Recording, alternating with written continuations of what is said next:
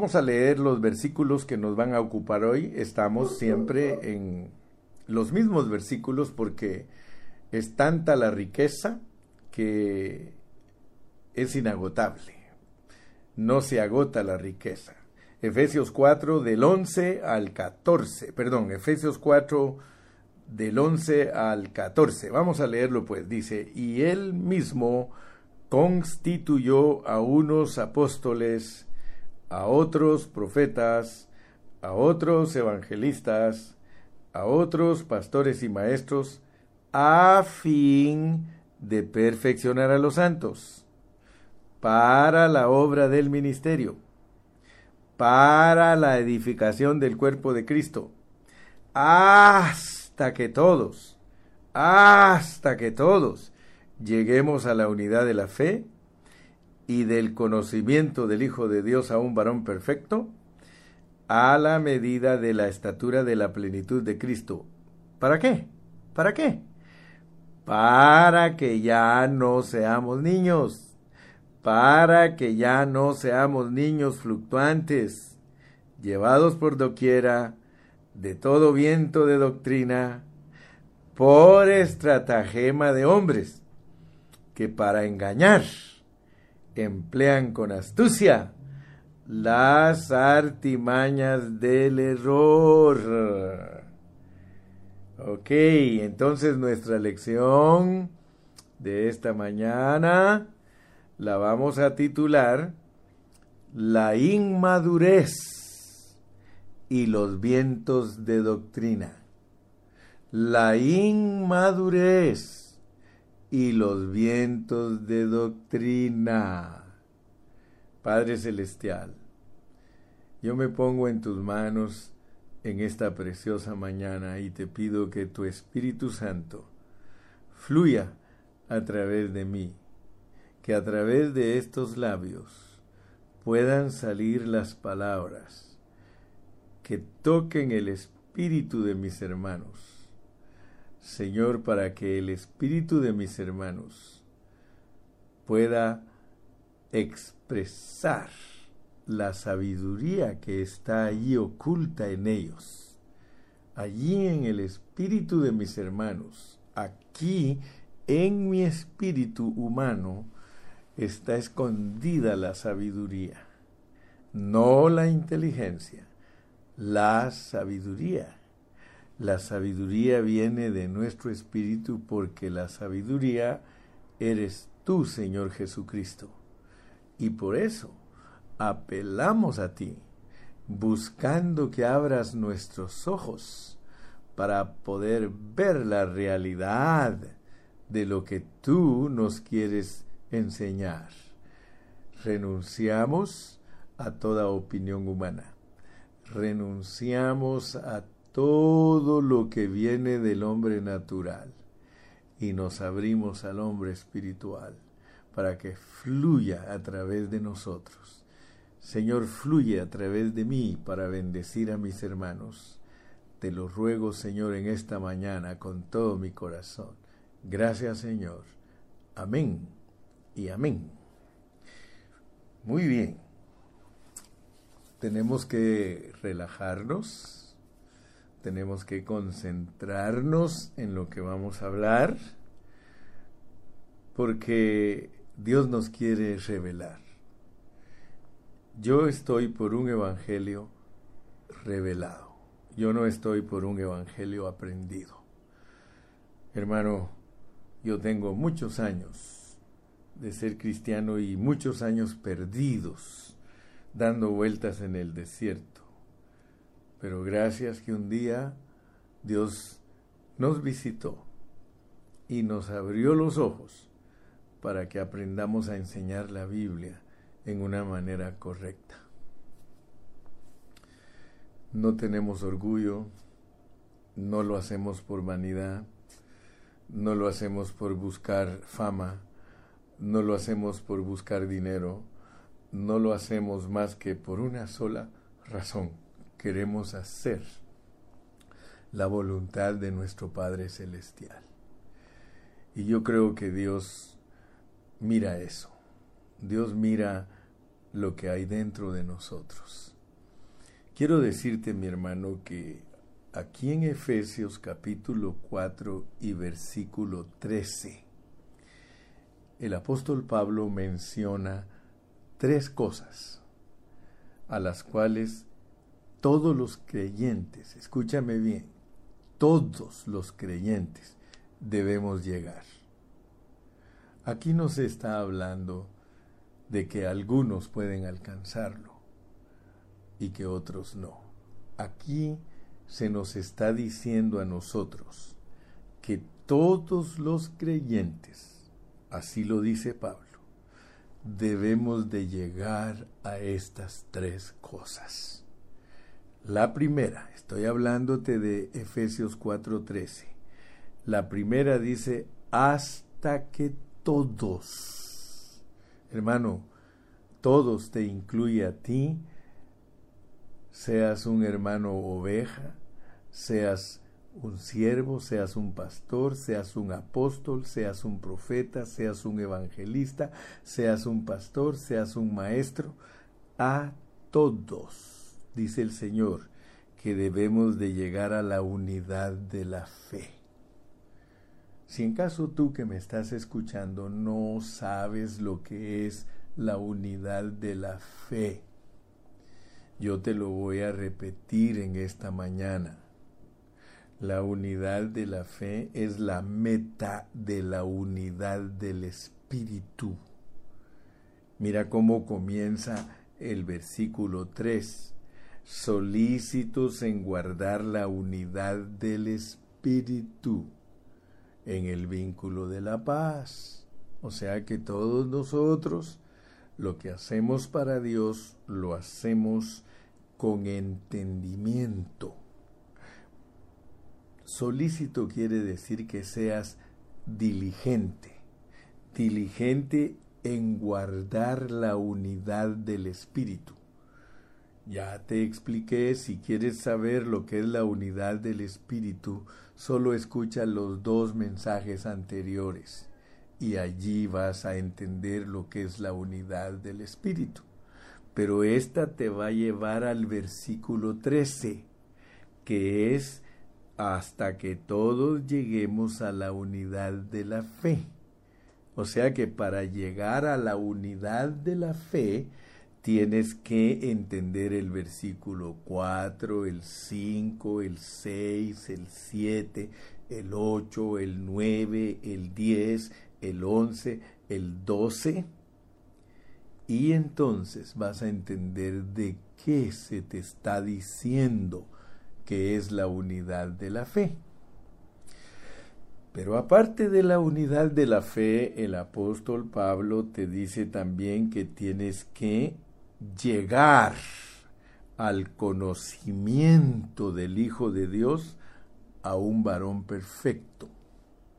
Entonces, también hemos explicado lo que es llegar al conocimiento del Hijo de Dios, un varón perfecto que es ganar a Cristo, como lo hemos aprendido en Filipenses.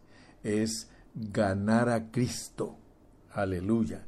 Pero luego hay una tercera cosa que te dicen que también tienes que llegar a ella, a la medida de la estatura de la plenitud de Cristo. Ayer estuvimos hablando bastante de eso.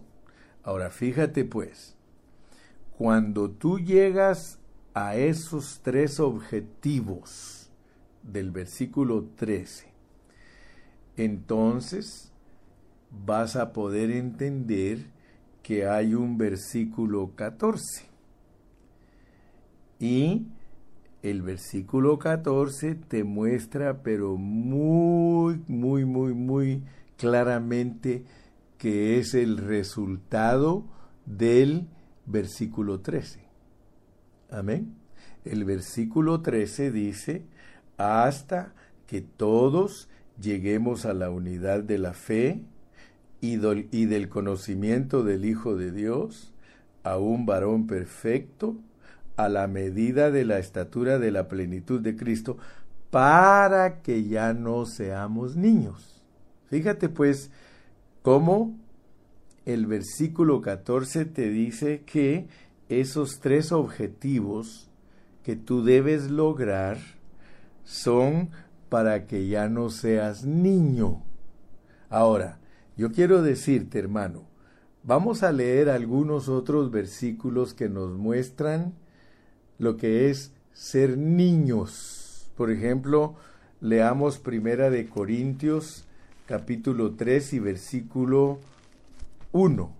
Primera de Corintios 3, 1. Mira cómo le dijo Pablo a los corintios. De manera que yo, hermanos, no pude hablaros como a espirituales, sino como a carnales, como a niños en Cristo. Nota pues, ese versículo es bien importante entenderlo porque Pablo dice que no le pudo hablar a los corintios como a espirituales.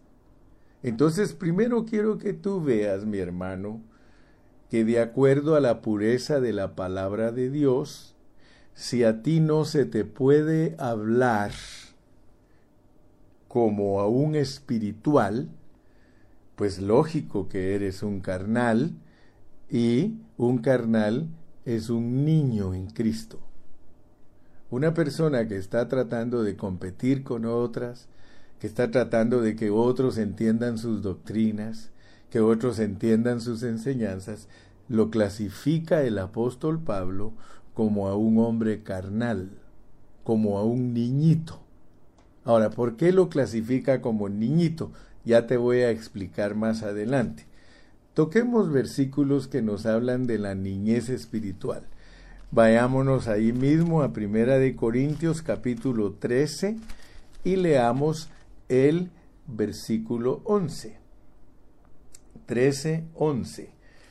Primera de Corintios 13, 11 dice, cuando yo era niño, hablaba como niño, pensaba como niño, juzgaba como niño, mas cuando ya fui hombre, dejé lo que era de niño. Ahora, dejar lo que es de niño, dejar lo que es de niño es dejar de jugar, dejar los juguetes. Yo te invito a ti, mi hermano, que si quieres entender lo que está predicando el hermano Carrillo, dejes tus juguetitos a un lado por un momento y ya sabes cuáles son los juguetitos. Los juguetitos son tus enseñanzas. Los juguetitos son las doctrinas que tú tienes. Esos son juguetitos.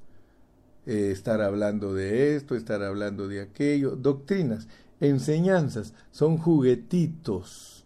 Así que por un momento deja tus juguetitos a un lado y vayamos a hablar como adultos, pues. Otro versículo, que te quiero hablar de que habla de niños. Hebreos capítulo 5 y versículo 13. Hebreos 5, 13. Dice Hebreos 5, 13.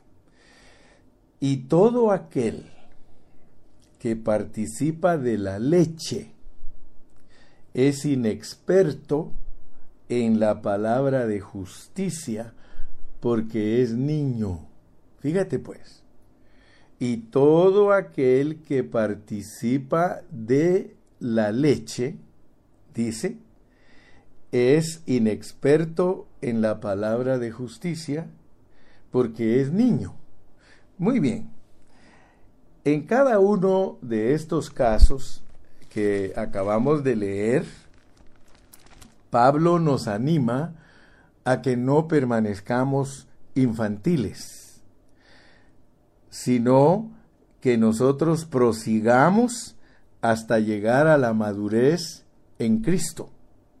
Ahora esto debe de animarnos a seguir creciendo, pero no para ser viejos, sino para no desviarnos y poder llegar a la meta. ¿Cuál es nuestra meta? ¿Cuál es la meta que estamos nosotros buscando? Es el versículo 13, Efesios 4:13. Esa es nuestra meta, hasta que todos lleguemos a la unidad de la fe.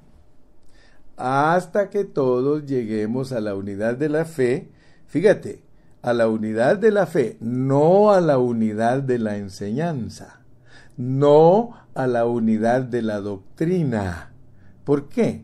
¿Por qué te digo que no nos están diciendo que es para llegar a la unidad de la doctrina? Porque el versículo 14, que es el contexto, nos dice para que ya no seamos niños fluctuantes llevados por doquiera de todo viento de doctrina. Así que yo en esta mañana te invito a que abras tu corazón y tu espíritu y que te des cuenta que a nosotros los cristianos no nos invitan, escucha bien, a la unidad de la doctrina. Hay hermanos que están muy desviados, muy perdidos, porque ellos creen que lo correcto es que toda la gente, fíjate pues, que toda la gente crea la enseñanza de ellos. Eso se llama unidad de doctrina. O sea que si yo estoy preocupado de que lo que yo sé, yo quiero que otros lo sepan, te estoy hablando de enseñanzas te estoy hablando de doctrinas. Entonces yo soy un niño, porque a mí lo que me manda Dios es a que te ayude a que lleguemos todos a la unidad de la fe. Y como te vuelvo a repetir, no hemos explicado todavía lo que es la unidad de la fe. Solo hemos dicho que la unidad de la fe es nuestra meta pero vamos a entender lo que es la unidad de la fe para que busquemos esa unidad, porque si no tú vas a estar buscando la unidad de la doctrina, como por ejemplo a veces se nos mete nuestro amigo y dice que nosotros debemos de creer esto y creer aquello y creer el otro, porque él es niño.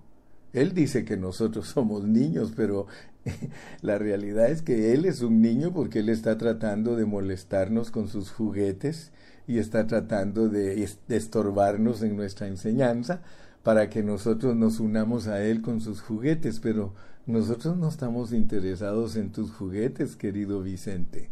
nosotros estamos interesados en crecer para llegar a unirnos en la fe con todos los que son de fe, para que lleguemos a un conocimiento perfecto de lo que es el Hijo de Dios, un varón perfecto, y poder llegar a la estatura de la plenitud de Cristo. A mí no me interesa cómo se llamaba el Mesías originalmente, ni esto ni el otro.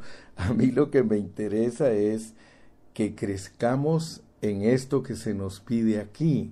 Aquí se nos pide que crezcamos en una edificación que se llama la edificación de la iglesia. Muy bien. Entonces, yo quiero decirles que aquí en Efesios, y por favor no le pongan atención al amigo que siempre nos quiere molestar, porque les va a estorbar. Mejor concentrémonos en nuestra lección y si es posible, ni siquiera miras, ni siquiera mires los comentarios que está poniendo ese amigo para que no te extravíes y que captes lo que Dios quiere darte en esta mañana, porque el diablo es el que quiere estorbarnos para que nosotros no aprendamos lo que el Espíritu Santo nos quiere enseñar en esta mañana.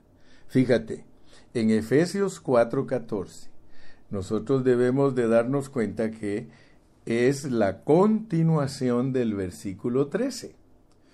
El versículo 14 dice, para que ya no seamos niños fluctuantes, llevados por doquiera de todo viento de doctrina. Entonces esas palabras, las palabras para que nosotros entendamos esto, es el resultado de obtener el versículo 13. El versículo 13. El resultado de obtener el versículo 13 es lógico, que es el versículo 14. Para que ya no seamos niños, para que ya no seamos niños. Ahora, Fíjate que a mí me, llama la atención eh, cómo, el, cómo el apóstol Pablo usa, usa sus metáforas, porque él aquí está usando una metáfora para ayudarnos a entender que debemos de dejar de ser niños, fíjese, nosotros nos pone Pablo en un viaje. Pero vean pues, porque yo les he explicado a ustedes que las enseñanzas de Dios, casi todas, para poderlas entender correctamente, se tienen que enfocar en un viaje. Y aquí el apóstol Pablo nos pone en un viaje, solamente que entendamos el viaje. Es un viaje en el mar. O sea que para entender la madurez, tú tienes que entender que estás haciendo un viaje en el mar. Ya sabes que el mar es el mundo. Pero mira el viaje, porque aquí te dice que, que, vas a ser sacudido por las olas. Mira, dice, para que ya no seamos niños fluctuantes, llevados por, por doquiera de todo viento de doctrina, por estratagema de hombres, que para, para engañar emplean con astucia las artimañas del error. Vientos, vientos, o sea, por eso te dije que el viaje, la metáfora que usa el apóstol San Pablo para enseñarnos la madurez cristiana es la de un viaje en el mar. Dice, llevados por doquiera de todo viento de todo viento. Ustedes saben que Pablo habla de somatar, de zarandear a, a, los cristianos como las olas zarandea para golpearlos en la roca. Entonces, notemos que el asunto que Pablo quiere que nosotros entendamos es de que nosotros vamos a ser sacudidos por las olas y si no tenemos cuidado, las enseñanzas nos van a desviar. Oigan bien lo que estoy diciendo. Así que llegar a los tres objetivos del versículo 13 tiene un propósito, que dejemos de ser niños. Ahora, ¿quiénes son los niños? ¿Quiénes son los niños? Los niños son los creyentes que han recibido a Cristo, pero que carecen de madurez. Por eso mi desafío en esta mañana para ti es que te examines a ti mismo y que veas si has dejado de ser niño. Porque de acuerdo a la pureza de la palabra que Pablo nos está transmitiendo, uno permanece niño si las doctrinas lo llevan a uno para todos lados. Fíjate, entonces, la primera etapa de nuestra vida espiritual, todos los cristianos somos niños. Eso es indiscutible. Pero como Dios nos pone en un viaje en este mar, lo cual lo demuestra el versículo 14, porque hay olas, hay tormentas, y ninguno de nosotros debe de asumir que el viaje como cristianos es un viaje en calma. No, no vayas a creer que el viaje de un cristiano en este mundo es un viaje sin olas, sin vientos. No, las olas y las tormentas no solo nos azotan a nosotros individualmente, sino que también nos azotan como iglesia. Hay momentos, hermano, en que la iglesia local es sacudida por las olas y se va pero en un mar turbulento como un barco que va a la deriva y sin rumbo. Tal vez nosotros nos preguntemos, hermano Carrillo, ¿qué son las olas? ¿Qué son los vientos? De acuerdo a la pureza de la palabra, las olas y los vientos son enseñanzas son enseñanzas. Son las diferentes enseñanzas, las diferentes doctrinas, los diferentes conceptos, esas son las olas. En la época de Pablo habían muchos judaizantes, habían muchos hermanos que eran judíos y que se habían convertido a Cristo. Pero ellos usaban enseñanzas que Dios les había dado a través de Moisés. O sea que ellos eran judíos, eran israelitas y a través de Moisés Dios a su pueblo le dio enseñanzas. Pero noten ustedes qué fue lo que sucedió. Lo que sucedió fue que las enseñanzas que Dios le dio a Moisés estaban siendo usadas por los judaizantes con astucia. Yo quiero que por favor notes, porque aquí claramente mira lo que dice, para que ya no seamos niños fluctuantes llevados por doquiera, de todo viento de doctrina, por estratagema, por estratagema de hombres que para engañar emplean con astucia las artimañas del error. O sea que los judaizantes usaban las enseñanzas de Moisés con astucia. Y hoy día es igual. No ha cambiado la situación. Ellos quieren astutamente entrar a estorbar a los hermanos, pero ¿qué es lo que le van a enseñar a los hermanos? Errores, errores. Entonces, yo quiero que tú te des cuenta que lo que sucedía en el tiempo de Pablo y por lo cual él escribió Efesios, está sucediendo también hoy en día. La diferencia que hay entre el tiempo de Pablo y el tiempo de nosotros es que ahora hay más enseñanzas. Ahora hay mucho más enseñanzas y muchas más opiniones y muchas más filosofías. Nosotros vivimos en un tiempo que no crea que es fácil, no creas que es fácil ser cristiano. Ahora, la amonestación que nos da Pablo a través de estas enseñanzas es de que no seamos niños porque entonces nos van a confundir. Si nosotros permanecemos niños, y a mí me da tristeza decirlo porque hay hermanos que han estado con nosotros que los judaizantes los han engañado. Muchos hermanos empezaron sanos como buenos cristianos, pero los judaizantes los han engañado y les han metido por medio de sutilezas, por medio de astucia. La astucia es diabólica. Cuando tú lees en la Biblia, astucia viene del diablo, viene de Satanás, pero las artimañas, las artimañas, esas son estratagemas de hombre. El hombre tiene estratagemas, el diablo tiene astucia. Entonces, la astucia del diablo con las estratagemas y artimañas eh, con las estratagemas del hombre, se enseña el error. Porque a nosotros no nos han mandado a defender doctrinas de que, de, que Yeshua, de que Yamashia, de que Kabadoshi. Hermano, a nosotros no nos han mandado a eso. Por muy bonito que sea el hebreo, por muy bonito que sea entender, hermano, eh, secretos y doctrinas, no te han mandado a eso. Y espérame, por favor, porque te voy a hablar 50 minutos para que en 10 te diga lo que te quiero decir.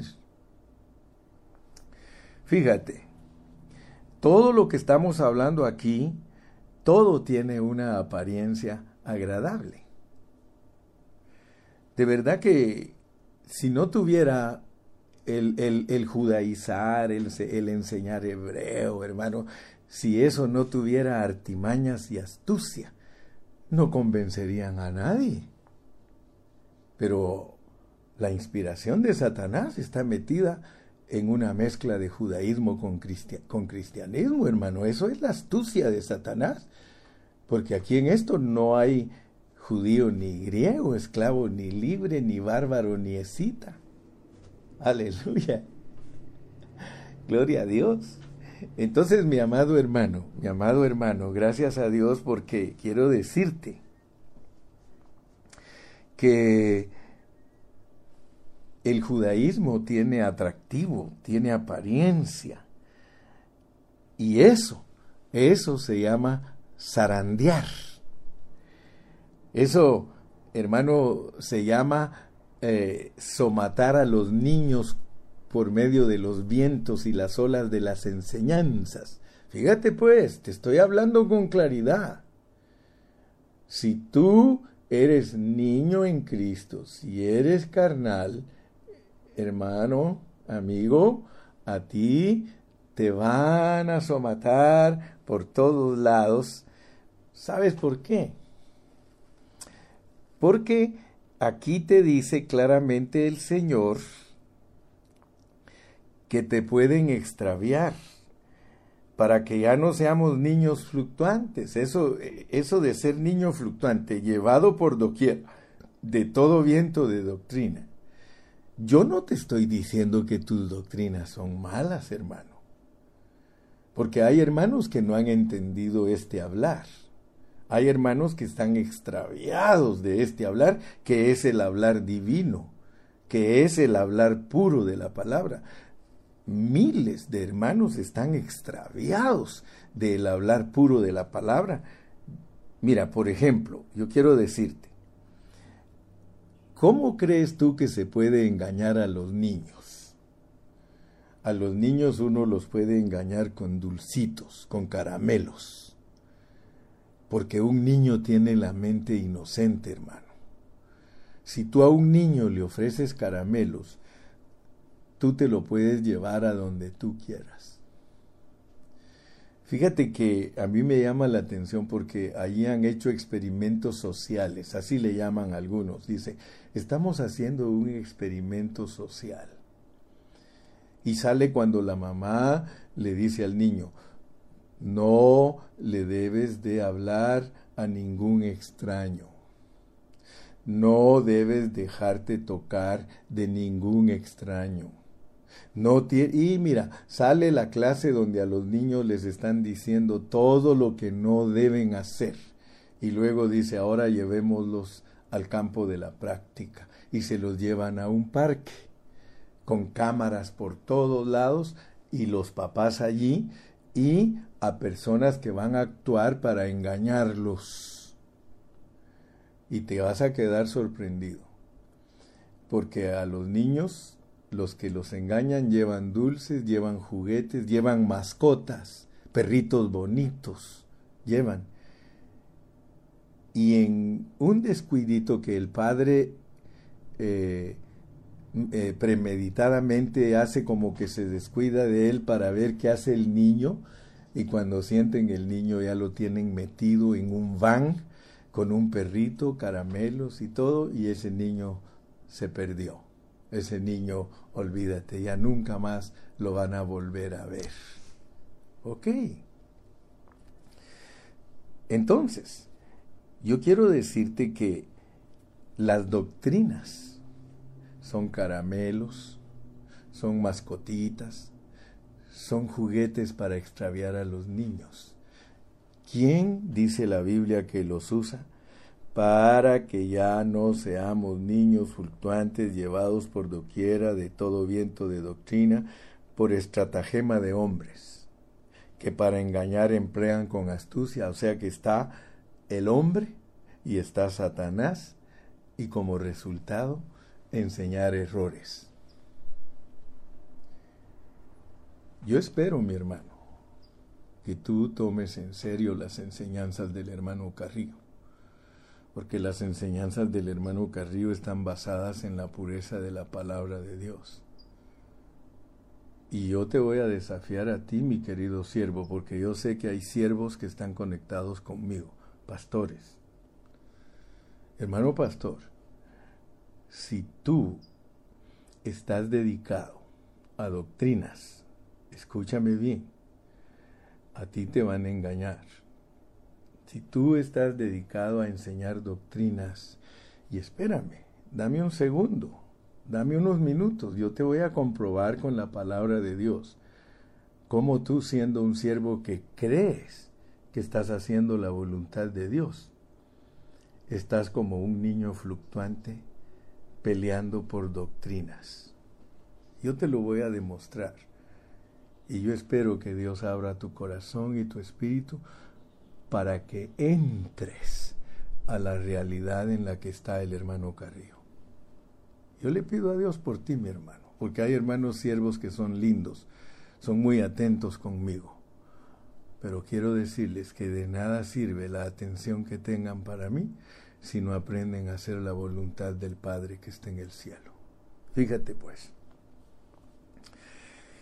Debido a que muchos cristianos siguen siendo niños, ellos desean enseñanzas acarameladas y son engañados con mucha facilidad. La única manera de escapar de las olas y de los vientos es crecer en vida. No existe otra manera. Pablo aquí para instruirnos a madurar, usa esa metáfora de una travesía por el mar. Te voy a insistir, hermano. No tienes que dejarte acaramelar. No tienes que permitir que las doctrinas se vuelvan olas en ti y que se vuelvan vientos porque entonces te van a somatar.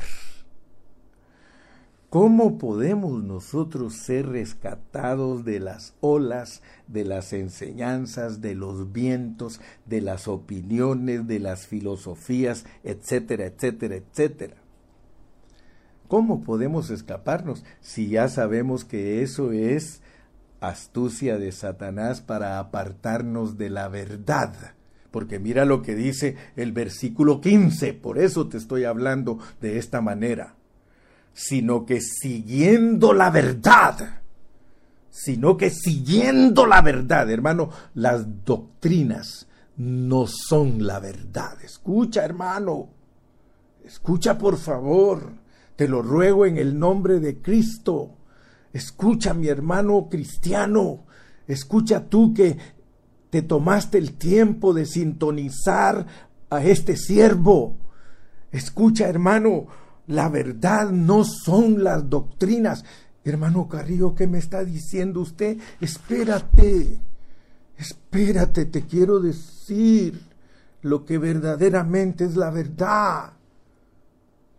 La verdad es todos los primeros tres capítulos y parte del cuatro que vamos estudiando.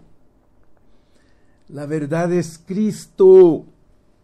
La verdad es Cristo.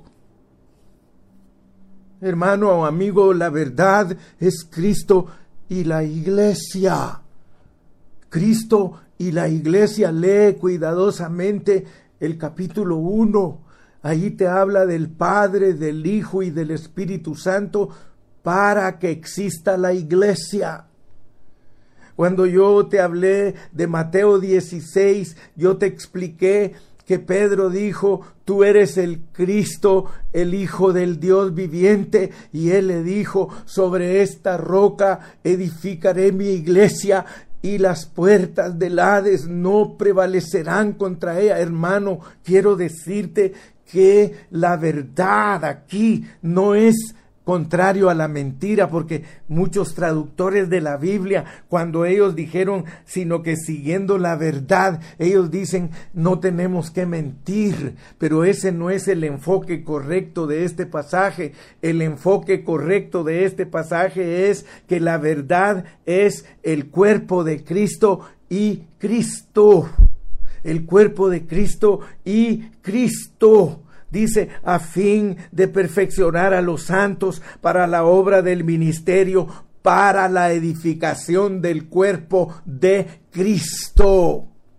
Hermano amado, el diablo es el que usa todas sus artimañas y usa estratagemas de hombres para confundir a los hombres Tienes que pedirle a Dios que te abra tu entendimiento, que te abra tus ojos, porque el diablo tienta a todos con la escritura.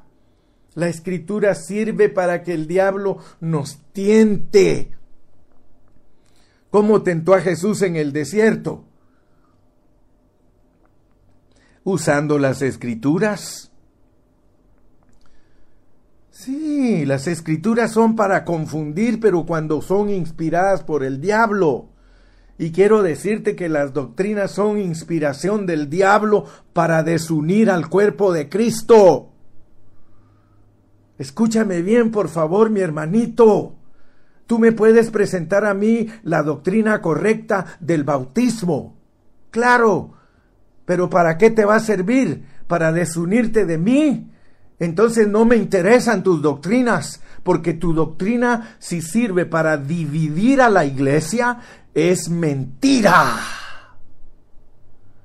La verdad es que hay un solo cuerpo y los cristianos somos uno en toda la tierra y cualquier doctrina, por muy linda que sea, por muy correcta que sea, una enseñanza, te voy a poner un ejemplo.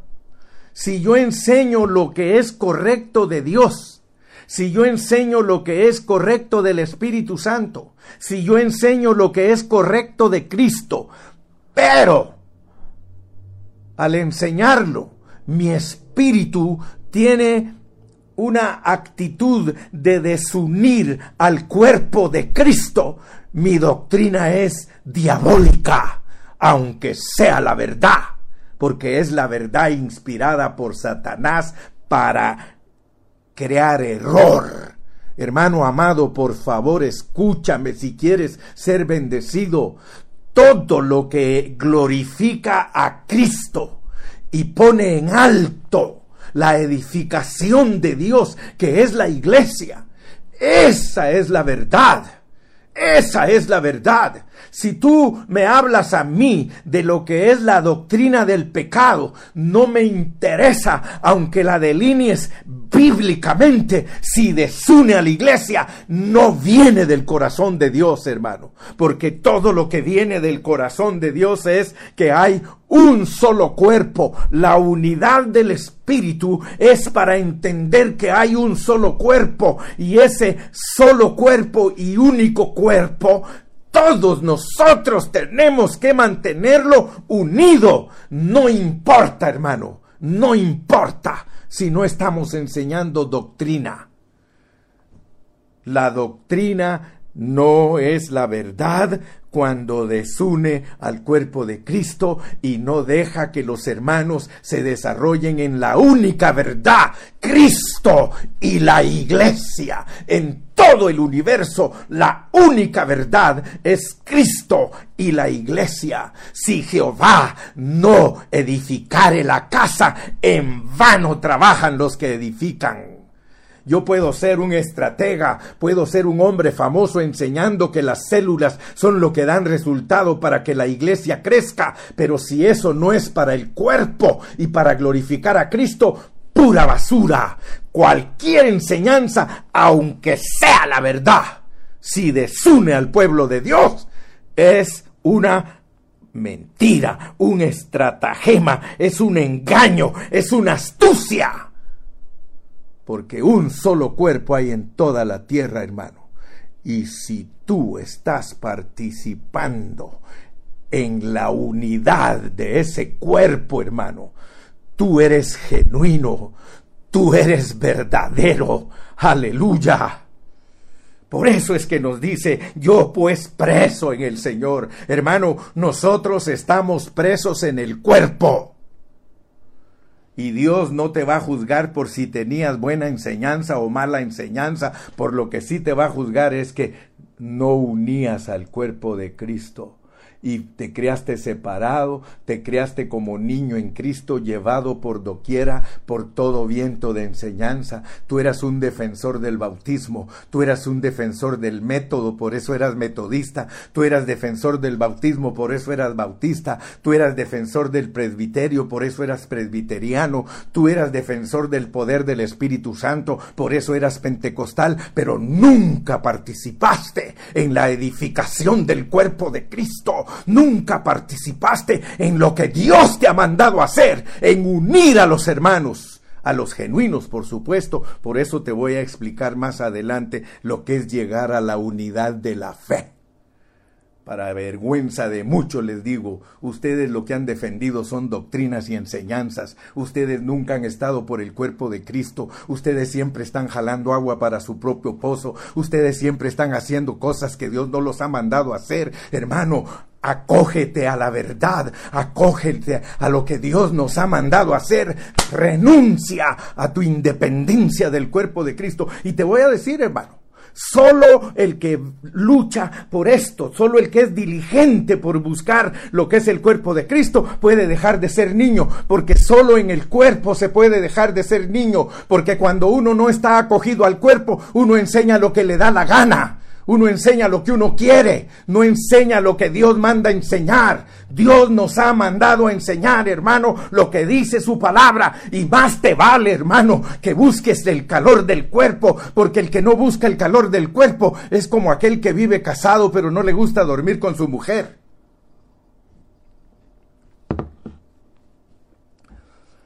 Aleluya. Aleluya. Escúchame bien, por favor, hermano, si estás entendiendo la palabra de Dios. Toda enseñanza, hermano, toda enseñanza, por muy buena y espiritual que sea, si no, escúchame bien, si no glorifica a Cristo y une a la iglesia, no proviene del corazón de Dios. Todo lo que te quita el apetito de Cristo y de ser uno con todos los hermanos en todo el mundo, todo lo que te quita. escúchame bien, no me importa a mí si eres un pastor que da buenos consejos y que usa bien la teología y que sabe aplicar cómo animar a los hermanos, no me interesa en lo más mínimo. A mí lo que me interesa es si eres un siervo que estás por el cuerpo, que estás por el cuerpo. Abre tus ojos, hermano, abre tus ojos, hermana, que no te estén llevando por todos lados como pura niñita que escuchas a este pastor y te gusta y lo compartes y, y la verdad no la compartes. ¿Por qué no compartes los mensajes del hermano Carrillo? Porque los eh, mensajes del hermano Carrillo ofenden, por eso no los compartes. Porque el hermano Carrillo predica la verdad, por eso no lo compartes. Muchos de ustedes mismos tienen miedo de compartir ¿Tienen miedo de que la gente encuentre la verdad? ¿O qué les pasa? Como decía aquel artista en su programa, ¿qué nos pasa, hermano? ¿Qué nos pasa? Yo, yo no estoy en contra, hermano. Todos comenzamos como niños. Todos comenzamos como niños, pero nuestro salvaguardar está en el cuerpo, hermano. El que tú prediques la pureza de la palabra es cuando tú te, te acoges al cuerpo. Si te acoges al cuerpo, mira que mira todo lo que Dios está haciendo a través de tantos pastores que de verdad han agarrado la onda y que somos uno, hermano. Porque nosotros los pastores que nos ha unido Dios para predicar lo mismo, estamos tomando la delantera, hermano. ¿Y para qué tomamos la delantera? Para que otros también capten lo que estamos haciendo, hermano. Si Dios nos llamó en este tiempo, a mí si Dios me llamó en este tiempo, hermano, es para esto que estás escuchando y no tengo miedo de decirlo y es público y lo hago público para que nadie tenga excusa que Dios no lo llamó a la unidad del cuerpo porque no es posible que Cristo regrese y su cuerpo esté todo partido. No es posible. Escúchame bien, no es posible que el cuerpo esté todo partido. No es posible, hermano. Yo voy a terminar porque ya se me fue el tiempo, hermano para que ya no seamos, para que ya no seamos. Fíjate mi hermano, hasta que todos lleguemos a la unidad de la fe y del conocimiento del Hijo de Dios, a un varón perfecto, a la medida de la estatura de la plenitud de Cristo. Fíjate, voy a terminar con esto porque un pastor me vino a preguntar a mí en Ecuador. Me dijo, hermano Carrillo, usted suena como que solo usted tiene la verdad. Así me vino a decir, hermano. Yo quiero que tú sepas el vituperio que yo llevo cuando predico la verdad. Él vino y me dice, hermano pastor, tú suenas como que crees que solo tú tienes la verdad. Entonces, ¿qué? Entonces lo que yo estoy haciendo en la iglesia donde Dios me puso como pastor dice, ¿qué es? Y yo le dije, hermano, te lo voy a decir a la luz de la palabra, es heno, madera y hojarasca. Cuando Dios te juzgue, Él te va a decir que lo que tú hiciste es heno, madera y hojarasca. Porque nosotros no hemos sido enviados a, a edificar sobre otro fundamento. Tú eres el Cristo el Hijo del Dios viviente. Tú tienes que edificar sobre Cristo, Cristo, Cristo, Cristo, Cristo, Cristo, Cristo, Cristo, Cristo, Cristo, Cristo, Cristo, Cristo, sobre Cristo. ¿Qué vas a edificar?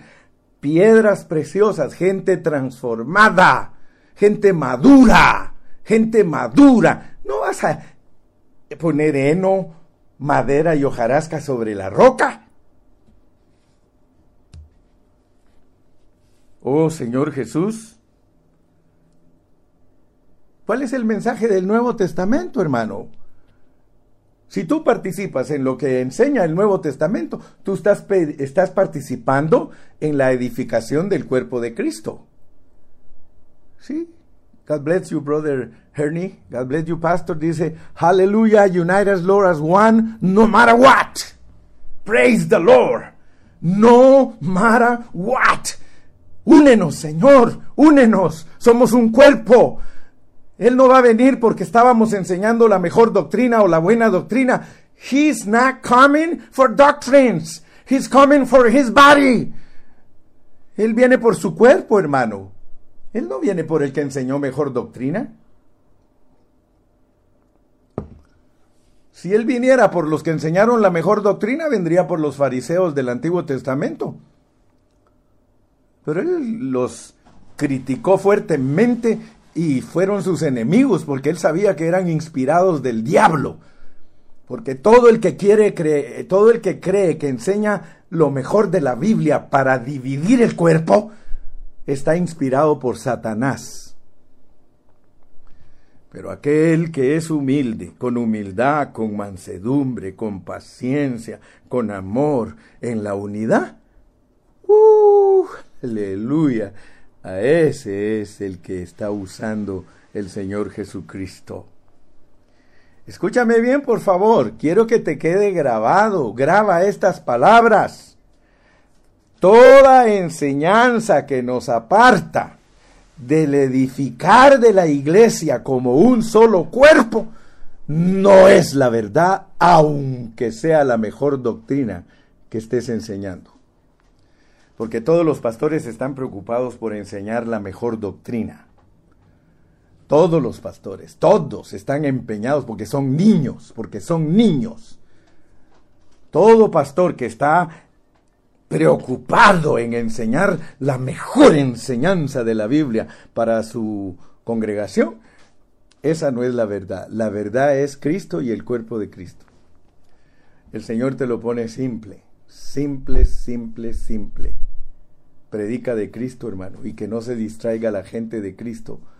Y preséntale a Cristo todos sus hijos perfectos en Él, no hay pérdida. No hay pérdida.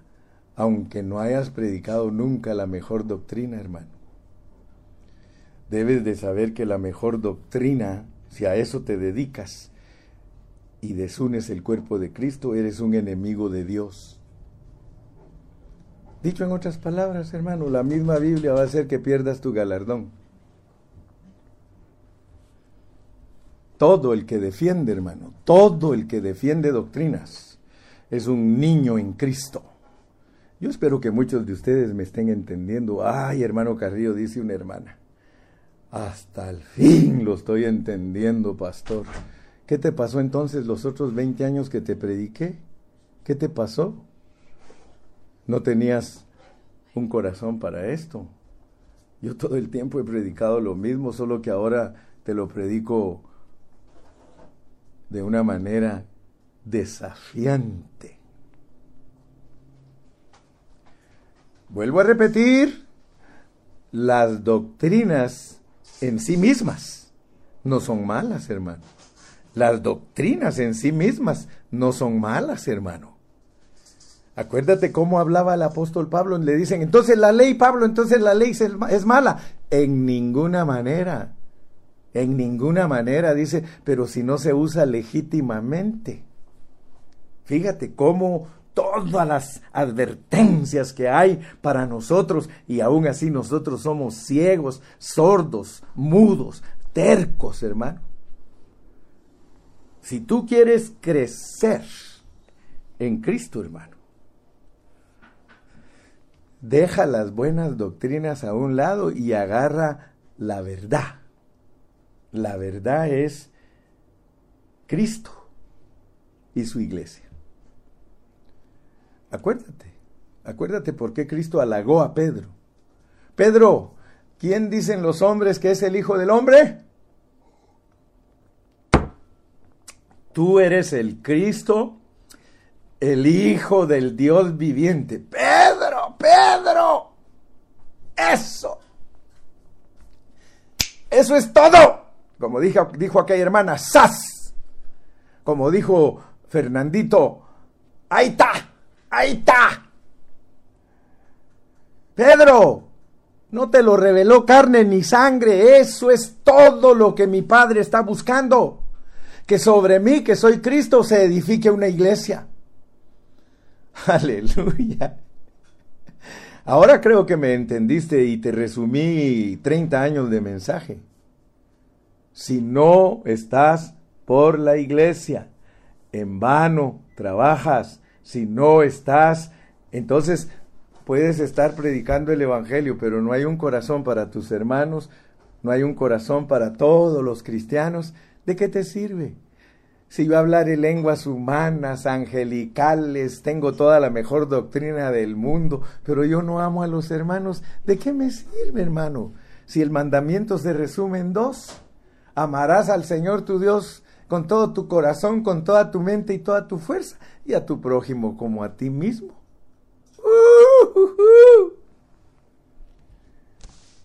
Ahora me van a entender muchos. Ay, es que el hermano Carrillo como que no cree en el Espíritu Santo. Ay, es que el hermano Carrillo como que no cree en esto. Yo creo toda la Biblia, mi amigo, creo toda la Biblia, mi hermano, pero no soy niño, no soy niño, no soy bebé. Un día me dijo un hermano, ¿verdad, hermano Carrillo, que somos pentecostales? Yo ni siquiera le contesté, solo dije, hmm,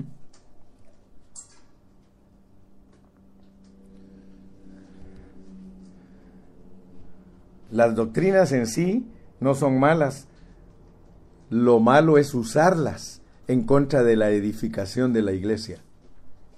Ese es lo malo, hermano. Lo malo es usar las buenas doctrinas en contra de la edificación del cuerpo de Cristo. ¿Y sabes qué es estar en contra de la edificación del cuerpo de Cristo? ¿Sabes qué es? Que tú no ames a los otros hermanos de la otra ciudad. ¿Por qué no haces servicios junto con ellos si somos uno? Ah, pero tú te juntas con los que creen la misma doctrina tuya, porque tú eres niño, estás buscando cómo unirte a gente que tenga la misma enseñanza que tú, aunque no edifiquen el cuerpo. Mira qué chulo, mira cómo te salió el tiro por la culata. Uh, uh, uh. ¿Puedes decir amén? Puedes decir gloria a Dios en esta mañana porque yo ya terminé, yo ya te entregué el mensaje de hoy. Sigo mañana porque hay que guardar comida para mañana. Todos los días hay pan fresco. Todos los días. Nuevas son sus misericordias cada mañana. Padre Celestial, yo te doy gracias en esta preciosa tarde para muchos y mañana para otros. Gracias que nos inspiras a predicar la pureza de tu palabra. Señor, bendice a todos mis hermanos. Yo los amo, Señor, a todos mis hermanos. Y ese amor que tengo por ellos es el que me hace que les predique la verdad. Señor, muchas gracias. Gracias. A ti doy la gloria y la honra ahora y siempre. Amén y amén. Puedes decir amén. Dime ahí un amén.